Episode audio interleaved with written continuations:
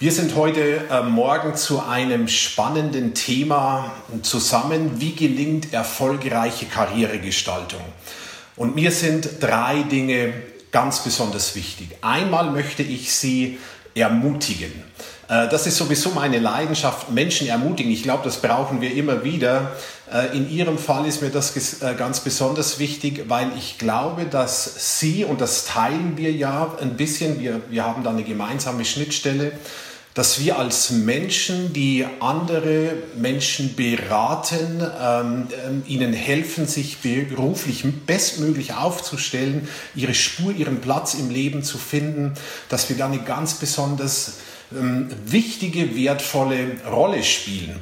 Und äh, wenn man sich das vorstellt, dass wir Einfluss nehmen dürfen darauf, dass äh, eben Menschen möglichst an einen Platz kommen, wo sie ihre Stärken ausspielen, wo sie eine gute Wirkung erzielen können, wo das, was sie machen, ihnen dann auch noch möglichst Freude macht, dann hat das gewaltige Auswirkungen, nicht nur auf das persönliche Leben dieser Menschen, sondern auch äh, im Hinblick auf die Leistung, die sie bringen und auf den Beitrag, den sie für ihren späteren Arbeitgeber in ihrem Umfeld, für die Gesellschaft im Grunde äh, einmal leisten. Also das, was sie tun, das, was wir tun, ist extrem wichtig und für mich ist es ein Privileg, ein paar Gedanken beizusteuern. Das wäre mein erster Punkt. Zweitens möchte ich Ihnen natürlich auch inhaltliche Impulse mitgeben zu dieser Frage, wie uns das gelingen kann, erfolgreiche Karrieregestaltung, beziehungsweise im Hinblick auf die jungen Menschen, Schülerinnen und Schüler, ähm, wie kann uns das gelingen oder wie kann das unserer Klientel, unserer Zielgruppe gelingen, einen beruflichen Weg zu finden, wo sie irgendwann möglichst sagen können, ich fühle mich wie der Fisch im Wasser. Also dazu werde ich ein paar inhaltliche ähm, Impulse bringen und ich werde vor allem ein paar guten, gute Fragen Ihnen mitgeben, weil ich sowieso glaube, dass viel wichtiger als auf alles eine schnelle Antwort zu haben, es ist, dass wir gute Fragen stellen. Und das äh, finde ich gerade an unserer Rolle auch sehr spannend, dass wir ja nicht die fertigen Antworten haben können und die auch nicht haben müssen, sondern dass wir mit guten Fragen so Büchsen öffnen können und dadurch im Grunde den Menschen, die wir beraten, die wir begleiten, helfen können, selbst die Antworten zu finden, die dann für ihre Persönlichkeit, für ihre Lebenssituation, für ihren Lebensweg richtig und passend sind. Und drittens, ähm, habe ich mir gedacht, ich will Ihnen etwas mitgeben über den Vortrag und über den Tag hinaus und deswegen habe ich ein Handout vorbereitet, also in Form eines PDFs, das Sie dann nachher sich downloaden können, wo die wichtigsten Gedanken und die wichtigsten Grafiken nochmal zusammengefasst sind, einfach als Hilfestellung für Sie ähm, und als Unterstützung für Ihre Arbeit.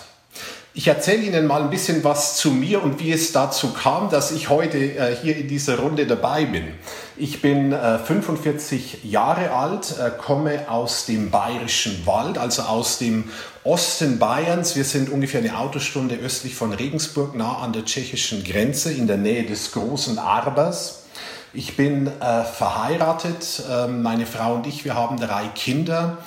Und vor über 20 Jahren, vor fast 25 Jahren, hat in meinem Leben eine Abenteuerreise begonnen, auf der ich immer noch unterwegs bin und die mich zu dem gebracht hat, was ich heute tue, die mich im Grunde jetzt hier in diese Runde gebracht hat. Und diese Abenteuerreise begann damals mit einer Frage, die meine Frau und ich uns gestellt haben, nämlich die Frage, wofür wollen wir leben? Wofür wollen wir leben?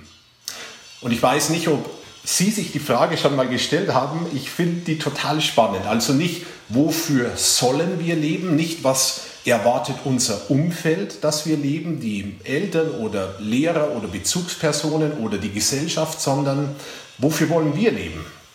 Und diese Frage hat in uns eine Büchse geöffnet, ähm, die dann zu sprudeln begann. Und wir haben begonnen, darüber nachzudenken, wofür schlägt eigentlich unser Herz und was würden wir gerne machen und wo liegen unsere Stärken und warum glauben wir, sind wir auf dieser Welt und ähm, welcher Not würden wir gern begegnen und Fragen in der Art. Also die Antwort, die kam nicht sofort und nicht über Nacht, sondern es wurde ein Prozess ausgelöst, der im Grunde über Jahre ging und bis heute andauert und uns lebendig auf dieser Spur hält.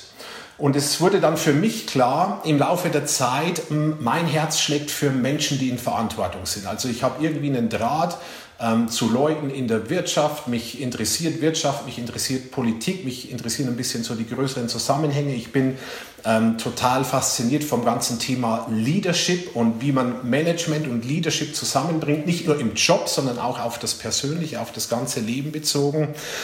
Und irgendwie war dann klar, nach einiger Zeit, eines Tages werde ich mein Leben investieren, in diesen Traum, mich in Führungskräfte zu investieren, in der Wirtschaft, in der Politik, in der Gesellschaft.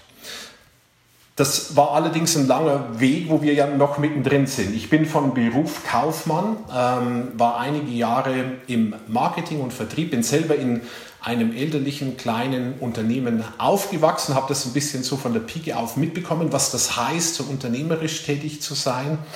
Und dann äh, haben meine Frau und ich gesagt, irgendwie wäre es gut, würden wir mal ins Ausland gehen. Und ähm, Afrika hat uns seit jeher fasziniert. Zu den vielen Geschwistern, die ich in meiner Familie, in meiner Herkunftsfamilie habe, kam auch eine Art äh, Pflegeschwester aus Afrika, aus Kenia, die einige Zeit bei uns mitlebte. Und äh, dann hat sich eine Tür geöffnet für meine Frau und mich, dass wir 2005 äh, mehrere Monate nach Afrika gegangen sind, nach Namibia genauer gesagt und dort haben wir etwas ganz anderes gemacht als die Jahre bis dahin so im Business. Wir haben dort mit AIDS-Kranken gearbeitet, mit Waisenkindern. Wir sind ähm, in Elendsviertel gegangen, in Windhoek, ähm, haben Suppenküchen betrieben. Also wir haben das Leben mal von einer ganz anderen Seite kennengelernt, ähm, in einem ganz anderen Umfeld, in einer anderen Kultur kennengelernt. Und das hat uns total fasziniert und den Horizont auch geweitet. Und während dieser Zeit in Afrika haben wir uns dann gefragt, wie geht es weiter, wenn wir zurück nach Deutschland kommen. Und ähm, wir haben dort, to make a long story short, wir haben dort die Entscheidung getroffen, also wenn wir zurückgehen, dann beginnen wir diesen Traum zu leben, uns in Führungskräfte zu investieren. Wir hatten keine Ahnung, wie das funktionieren soll. Wir hatten keine Ahnung, wer das bezahlen soll. Wir waren damals noch keine 30 Jahre alt. Wir hatten keinen besonderen Namen, keine besondere Bildung, kein besonderes Netzwerk. Noch dazu waren wir aus dem Bayerischen Wald. Also auf, aus unserer Zielgruppe Führungskräfte hat im Grunde niemand auf uns gewartet. Ähm, das heißt, äh, Ausgangs Voraussetzungen eigentlich schlecht, ähm, aber der Traum in uns, der schlug und lebte und in unserer jugendlichen Leichtigkeit haben wir gesagt, das greifen wir jetzt an. Und dann kamen wir zurück nach Deutschland ähm, und was macht man dann, wenn man zwar eine Vision hat, aber im Grunde keine Ahnung, wie es funktionieren soll? Ja, man macht sich selbstständig als Berater. Genau, das habe ich damals auch gemacht. Also äh, ich habe mich selbstständig gemacht als Berater für Führungskräfte und habe dann begonnen, ähm, und das muss ich jetzt ganz stark zusammenfassen, weil es ein Thema für sich wäre, habe dann begonnen, einfach ähm, mich vorwärts zu tasten. Wir haben immer überlegt, wie könnte ein nächster Schritt in unserer Entwicklung aussehen. Und das hat damit begonnen, dass ich einfach mal anfing, Führungskräfte zu kontaktieren, denen meine Idee, meine Vision zu erzählen, von ihnen zu hören, wie würden sie vorgehen. Das hat mich ähm, in die Schweiz gebracht. Dort habe ich einen Mann kennengelernt, der selber äh, in einem großen internationalen Pharmakonzern jahrzehntelang Karriere machte und dann eine Stiftung gründete mit dem Namen Leaders Integrity Foundation äh, mit dem Ziel, aus seiner eigenen Erfahrung heraus eben Führungskräften in ihrem Spannungsfeld, in dem sie stehen, zwischen Erwartungen, Druck, Anforderungen von außen, eigenen Bedürfnissen, Beruf, Familie, all diese Themen um ihnen da Hilfestellung zu geben. So, ich wurde dann Teil dieser Stiftung, habe vor einigen Jahren die Leitung der Stiftung übernommen und ich bin heute vor allem ähm, damit beschäftigt, also im Grunde habe ich verschiedene Berufe. Ich bin CEO dieser Stiftung, bin dort aber nicht angestellt, bekomme kein Gehalt. Das ist noch ein spannendes ähm, Detail. Ähm, ich bin Buchautor. Äh, äh, Frau Born hat zwei Bücher angesprochen, Liebe deinen Traum, Erfolgsfaktor, Integrität. Ich bin gerade dabei, ein weiteres Buch zu schreiben zum Thema, wie gelingt ganzer Erfolg. Ähm, ich bin Coach und Begleiter von Führungskräften. Ich halte Vorträge, äh, mache Workshops, Seminare. Also es gibt ein ganzes Cluster an Berufen eigentlich, wo ich mich drin bewege. Und ähm, jetzt könnte man sich die Frage stellen, wir haben ja das Thema, wie gelingt erfolgreiche Karrieregestaltung. Wenn ich das einfach mal auf mich selber anwende und überlege, bin ich erfolgreich in meiner Karriere, dann würde ich sagen, äh, ja und nein. Also nein in dem Sinn, dass ich, wenn ich jetzt den Vergleich ziehen würde zu Altersgenossen, mit äh, Mitte 40 äh, nicht Karriere gemacht habe in irgendeinem Unternehmen oder Konzern, dass ich verglichen mit anderen, äh, die das getan haben, deutlich weniger verdiene, ähm, dass ähm, ich äh, eben was materielle Dinge angeht, ähm, auf manches verzichtet habe. Insofern wäre die Antwort für mich, bin ich erfolgreich, was die Punkte angeht, nein. Aber gleichzeitig kann ich sagen, ein großes Ja, ich bin schon erfolgreich, weil, weil ich tue, was ich liebe und weil ich es genieße, in einer großen Freiheit unterwegs zu sein und weil meine Leidenschaft vor allem die ist, andere Menschen zu ermutigen und zu stärken und ihnen zu helfen und genau das kann ich tun. Ähm, und insofern äh, lebe ich heute ein Leben, das ich gegen kein Gehalt und auch mit niemandem tauschen möchte und äh, kann sagen, ja, ich bin schon erfolgreich. Also was deutlich wird, und das ist mein erster Punkt, wie gelingt erfolgreiche Karrieregestaltung? Erfolg ist etwas sehr Individuelles, Persönliches und muss von jedem Einzelnen geklärt werden. Was heißt das eigentlich für mich, Erfolg? Und was heißt nicht Erfolg? Was will ich nicht in meinem Leben? Wir sollten uns ähm, davon unbedingt verabschieden, dass wir zu sehr in fertigen, festen Kategorien und Boxen denken und vielmehr den Raum öffnen, dass Menschen, junge Menschen, mm, ihr Potenzial entwickeln können und den Weg gehen können, der für sie der passende und richtige ist. Also Erfolg ist etwas sehr persönlich unterschiedliches und mal zu beginnen mit der Frage, was heißt das für mich, Erfolg? Was ist meine Vorstellung vom Leben, von meiner Karriere, von meiner beruflichen Entwicklung? Das wäre ein erster wichtiger Schritt. Ich habe Ihnen ein Bild mitgebracht und bitte Sie mal, Frau Born, um diesen Fisch, weil dieser Fisch für mich äh, einfach sehr symbolträchtig ist, was das Thema Karrieregestaltung angeht und was die Menschen angeht, mit denen wir zu tun haben. Also das Ziel wäre, unsere Rolle als Karriereberater wäre dann sehr gut erfüllt. Äh, das wäre so der Benchmark oder eine Zielsetzung, wenn Leute, wenn unsere Klienten irgendwann sagen können, ich fühle mich wie der Fisch im Wasser. Ich fühle mich wie der Fisch im Wasser. Und wenn ich an diesen Fisch denke und das Bild äh, sehen Sie gerade, dann kommen mir drei Aspekte. Erstens, jedes Lebewesen ist für einen bestimmten Kontext geschaffen und richtig lebendig werden wir erst dann, wenn wir uns in diesem Kontext bewegen. Also der Fisch ist fürs Wasser gemacht, der Vogel ist für die Luft gemacht, der Löwe ist äh, nicht für den Käfig, sondern für die freie Wildbahn gemacht. Seit ich einige Zeit in Afrika gelebt habe und dort so viele Tiere in freier Wildbahn erlebt habe, mag ich in keinen Zoo mehr gehen. Ich sage es Ihnen. Also wir sind für die freie Wildbahn gemacht. So. Und jeder Mensch, jeder unserer Kunden, unserer Klienten, jeder Schülerin, jeder Schüler, jeder einzelne Mensch hat ein individuelles Streckmuster, ein einzigartiges Cluster an persönlichen Stärken, an Vorlieben, an Potenzial, an Zukunftsvorstellungen, an Träumen, an Ideen vom Leben. Also jeder ist für einen Kontext geschaffen und erst dann, wenn wir uns in diesem Kontext bewegen, für den wir geschaffen sind, werden wir richtig lebendig. Das ist Punkt Nummer eins. Nummer zwei, dieser Fisch bewegt sich im Meer und das Meer ist weit, so wie unser Leben. Also zweitens, wir bewegen uns in einer Weite an Möglichkeiten, auch und gerade beruflich. Und ich glaube, wir sollten uns von dem Gedanken verabschieden, am Anfang unseres beruflichen Weges uns den einen Job, die eine Schiene, den einen Platz aussuchen zu müssen, an dem wir dann unser ganzes berufliches Leben hindurch funktionieren. Ich glaube, die Zeiten sind vorbei. Es gibt so viele verschiedene Optionen und wir können und dürfen uns auf dem Weg verändern.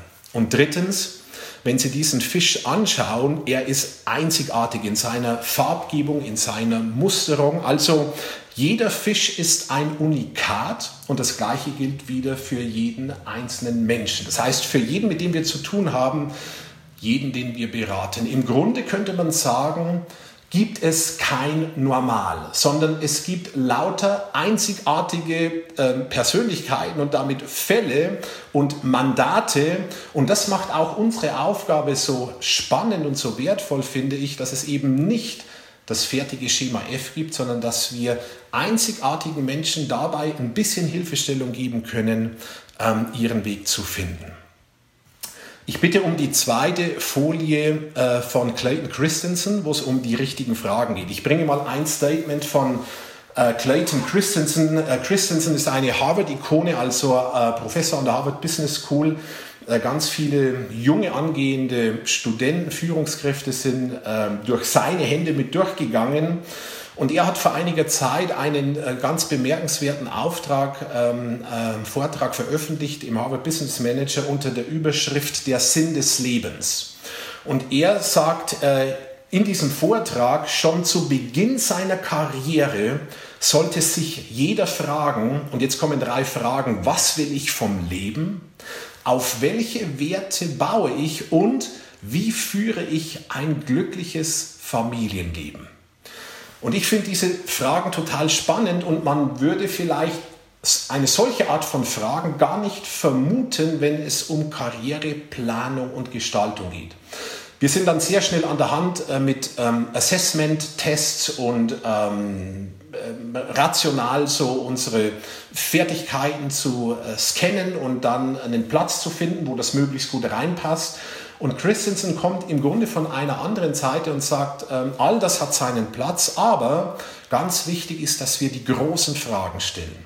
Also ich habe ja eine Frage schon genannt, was bedeutet Erfolg für Sie, für mich, für jeden Einzelnen persönlich? Das wäre eine große Frage. Was will ich vom Leben? Das hat damit zu tun. Auf welche Werte baue ich? Was ist mir persönlich wirklich wichtig? Und dann kann es für den einen sein, dass äh, ihm wichtig ist, möglichst ähm, Karriere zu machen und Geld zu verdienen.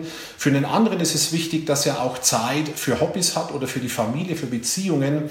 Und diese Dinge muss man berücksichtigen. Es gibt nicht die fertige Antwort, aber es gibt viele gute Fragen. Und dann der dritte Punkt, wie führe ich ein glückliches Familienleben? Das ist eine Frage, die vielleicht jetzt für 16, 17, 18-Jährige noch nicht so ganz oben auf der Agenda ist. Wenn man dann aber die Zeit vorspult, dann ist das ein Thema, das kommt und was ich auch ganz oft erlebe in meiner Praxis, in meiner Beratungs- und Coaching-Praxis mit dann Führungskräften, die 30, 40, 50 und älter sind, ähm, wo im Grunde das Thema, wie bekomme ich Familie und Job zusammen, immer ein ganz, ganz großes Thema ist. Also es geht darum, die richtigen Fragen zu stellen. Peter Drucker, er gilt als der Altmeister des Managements. In der Managementlehre ist er die, die eindrücklichste Person eigentlich, äh, die wir kennen. Er ist vor einigen Jahren im hohen Alter gestorben. Er hat viele Bücher veröffentlicht und in einem seiner Bücher, The Effective Executive, da schreibt er, ich zitiere, auf der einen Seite ist es heute möglich, die Art von Arbeit zu finden, die unseren individuellen Fähigkeiten am besten entspricht. Auf der anderen Seite wird es für einen jungen Menschen immer schwieriger, eine Auswahl zu treffen. Ihm fehlen Informationen, entweder über sich selbst oder über seine Chancen. Zitat Ende.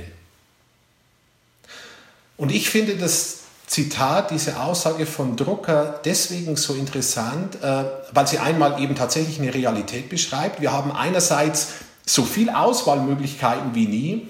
Auf der anderen Seite ist das nicht nur schön, sondern kann auch Stress verursachen. Welche Richtung soll ich jetzt einschlagen? Und hier kommt genau unsere Rolle ins Spiel und das beschreibt Drucker indirekt, indem er sagt, den jungen Leuten fehlen Informationen entweder über sich selbst oder über ihre Chancen. Und jetzt kommen wir, jetzt kommen Sie und ich ins Spiel und nehmen hier genau einen wichtigen Platz ein, dass wir nämlich Menschen, jungen Menschen helfen, Informationen zu gewinnen über sich selbst, indem wir ihnen zum Beispiel gute Fragen stellen und sie sich entdecken können.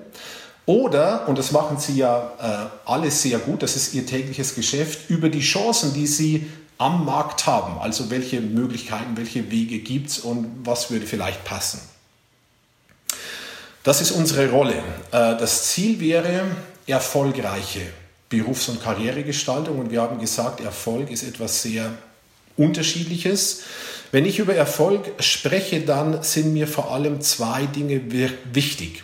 Ich glaube, dass äh, mit Erfolg Wirksamkeit etwas zu tun hat. Also wir brauchen einen Platz, wo wir wirksam sein können. Das heißt, wo wir unsere Stärken ausspielen können, wo wir einen Beitrag leisten können, wo wir einen Unterschied machen können, wo wir Ergebnisse auch ge generieren und beisteuern können. Das ist das eine.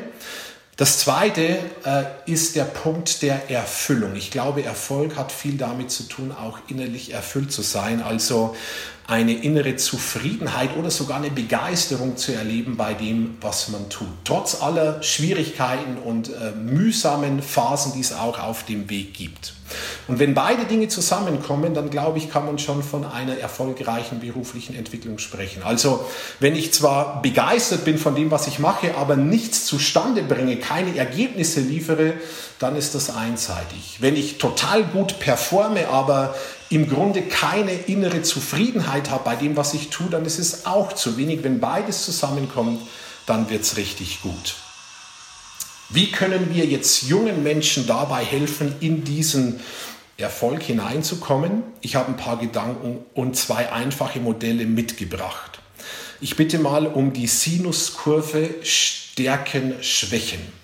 Einmal glaube ich, ist es ganz, ganz wichtig, dass wir junge Menschen dabei ermutigen, auf ihre Stärken zu setzen. Also wenn Sie diese Kurve anschauen, dann gibt es einmal so diese Linie, die steht für den Durchschnitt. Das wäre eben der Mix, der Durchschnitt äh, aller Stärken und Schwächen, die alle Menschen zusammen haben. Und dann hat jeder einzelne Mensch, jede Person bestimmte Stärken. Dinge, wo sie gut drin ist, äh, die ihr leicht von der Hand gehen, ähm, wo man die Zeit vergisst, ähm, das einem liegt. Und auf der anderen Seite hat jeder Mensch, jeder von uns auch Schwächen. So, und jetzt kann ich zwei Dinge tun. Ich kann entweder mich auf meine Schwächen fokussieren und versuchen, die Schwächen besser zu machen. Das kostet viel Kraft und Energie und macht mich, wenn es gut läuft, maximal durchschnittlich. Oder ich kann auf meine Stärken setzen und die weiterentwickeln und ausbauen und das macht mich außergewöhnlich. Und ganz oft bewegen wir uns in Systemen, auch in unseren schulischen Systemen, wo im Grunde Durchschnitt produziert wird. Wir haben bestimmte Raster, äh, in die wir möglichst passen sollen und dann setzen wir an den Schwächen an und dann äh, werden wir, wenn es gut läuft, durchschnittlich. Äh, ich bin der Meinung, Durchschnitt ist zu wenig. Wenn wir uns auf unsere Stärken konzentrieren und die ausbauen, dann können wir wirklich außergewöhnlich werden. So, und das wäre ein ganz wichtiger Punkt. Das heißt, übertragen, welche Stärken hat eine Person und wo kann ich einen Platz finden oder eine äh, Richtung, eine Linie, einen Ausbildungsweg finden, wo möglichst diese Stärken weiter gefördert und herausgearbeitet werden. Indem wir das tun, helfen wir Menschen im Grunde ins Leben hinein. Deswegen sage ich immer, als Karriereberater haben wir so den Job einer Hebamme, wir helfen Menschen ins Leben. Und jetzt bitte ich um diese Grafik Potenzialposition, weil ich einen ganz wichtigen Gedanken ähm, teilen möchte. Das ist auch der zentrale Gedanke in diesem Lebe deinen Traumbuch. Was heißt das eigentlich, Menschen ins Leben hineinzuhelfen? Ich glaube, dass sich jeder Mensch, Sie, ich, die Leute, mit denen wir zu tun haben, in einem Spannungsfeld bewegt zwischen Potenzial und Position. Das ist übrigens das gleiche Spannungsfeld wie jedes Unternehmen auch. Also jeder Mensch hat ein bestimmtes Potenzial. Das Wort Potenzial kommt vom lateinischen Potentialis und bedeutet so viel wie noch nicht ausgeschöpfte Möglichkeiten. Und zu unserem Potenzial gehört, ich habe das schon ein bisschen angedeutet, gehören unsere Stärken, also das, was wir gut können, äh, gehören unsere Vorlieben, das, was wir gerne tun, gehören unsere Vorstellungen äh, vom äh, Leben, unsere Zukunftsträume und Ideen. All das ist unser Potenzial, das ist das eine. Auf der anderen Seite hat jeder Mensch auch eine bestimmte Position. Und das Wort Position kommt wieder vom lateinischen Positio und bedeutet so viel wie der Zustand, in dem ich mich aktuell tatsächlich befinde und bewege. Und jetzt werden vier Felder deutlich, um das Ganze einfach äh, herunterzubrechen. Vier mögliche Felder, in denen wir uns bewegen. Möglichkeit Nummer eins, ein Mensch hat hohes Potenzial, also hat tolle Stärken und große Ideen vom Leben, sprudelt vor Energie und Kreativität und Tatendrang, aber schafft es nicht, sein Potenzial auch ins Leben zu übersetzen. Das heißt, die PS auf die Straße zu bringen. Also Potenzial hoch, Position schwach wäre das Feld links oben. Und dieses Feld nenne ich das Träumerfeld. Also Träumen ist wichtig. Äh, ich glaube, wir brauchen alle Träume und ähm, jeder hat auch Potenzial, egal wo wir stehen, das noch nicht ausgeschöpft ist. Gleichzeitig ein Leben lang nur zu träumen und nichts zu leben ist zu wenig und bringt niemanden weiter. Die andere Möglichkeit, das wäre dann das andere Extrem quasi, wäre, ich habe eine ganz, ganz starke Position habe also einen Job, wo ich viel gefordert bin, wo ich äh, einen Terminkalender habe, der über viele Monate ausgebucht ist, wo ich ständig auf 180 bin, ähm, eine ganz, ganz starke Position, verliere aufgrund der starken Position aber mein Potenzial aus den Augen. Ähm, das wäre das Feld rechts unten und ich nenne das das gelebt werden Feld, das gelebt werden Feld.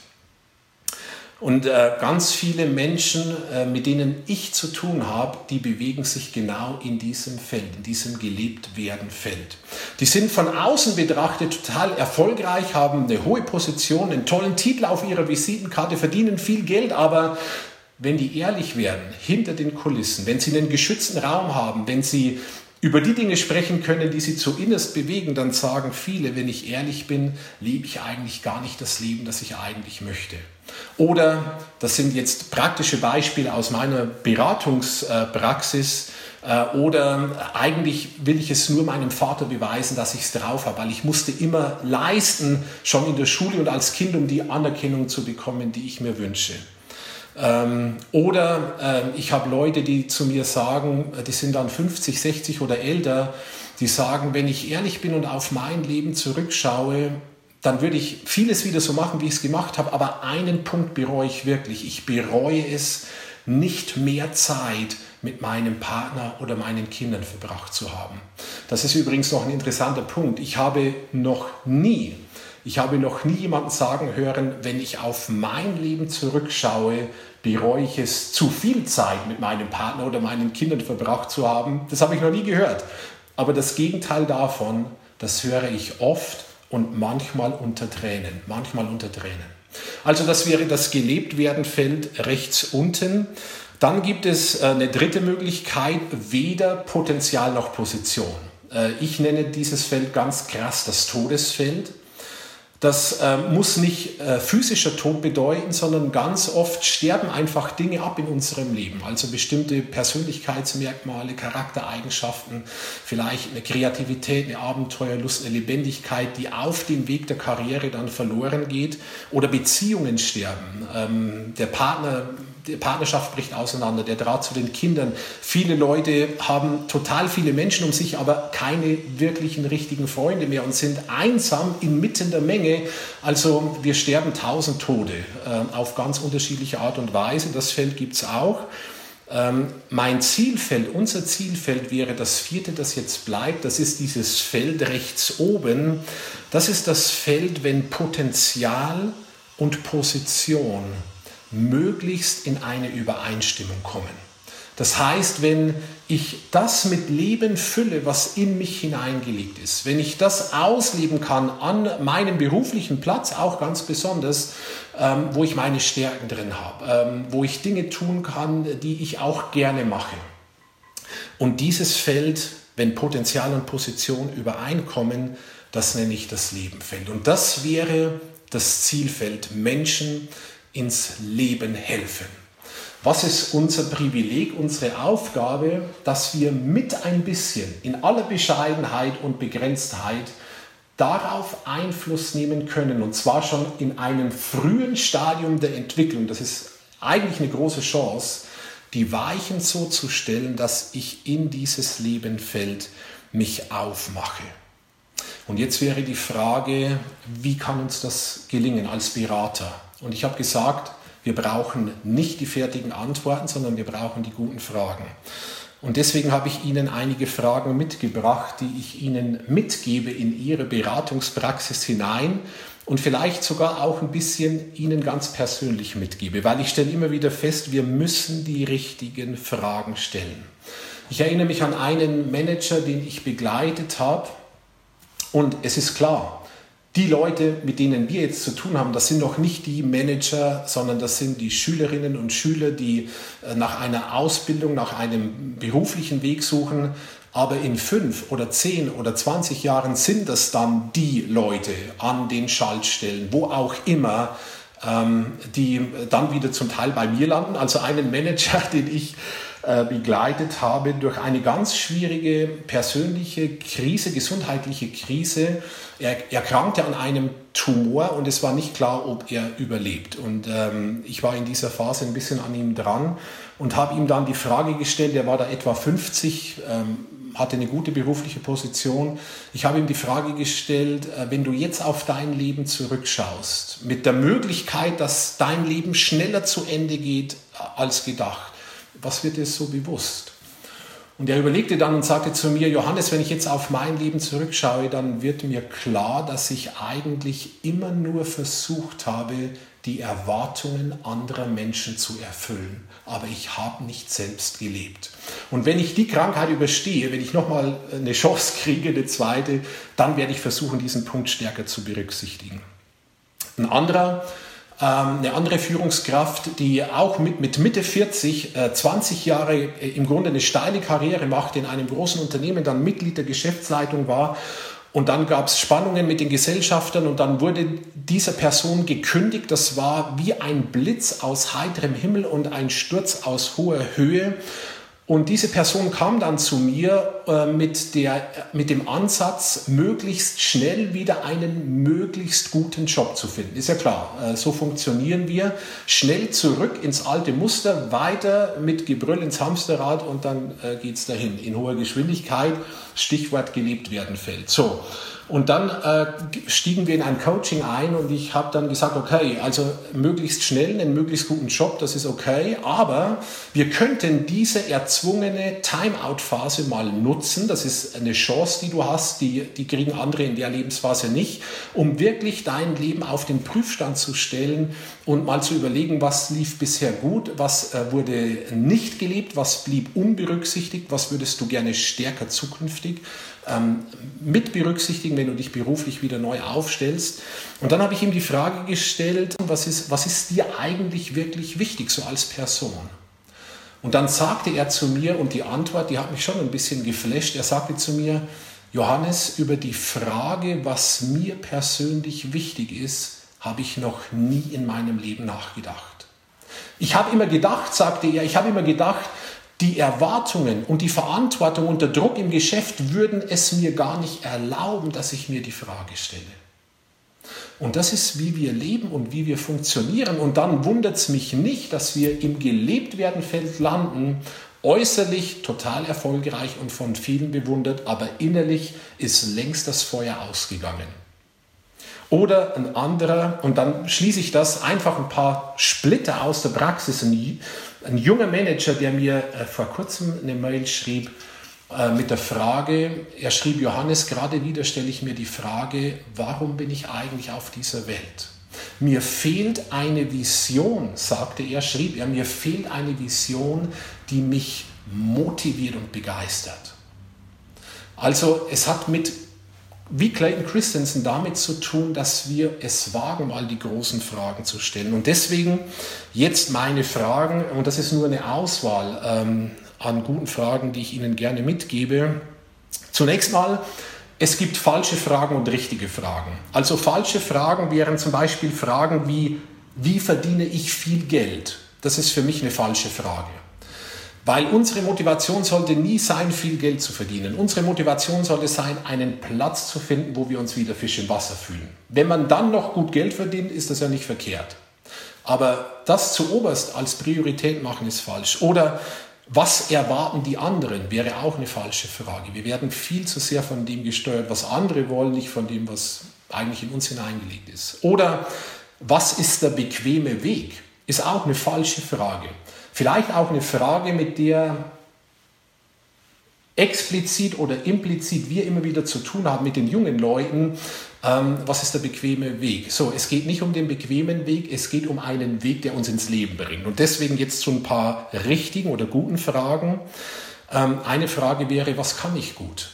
Was, was kann ich gut? Wo liegen meine Stärken? Oder was liebe ich zu tun?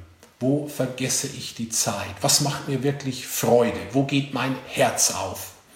Oder die Frage, die meine Frau und ich uns gestellt haben, wofür will ich leben?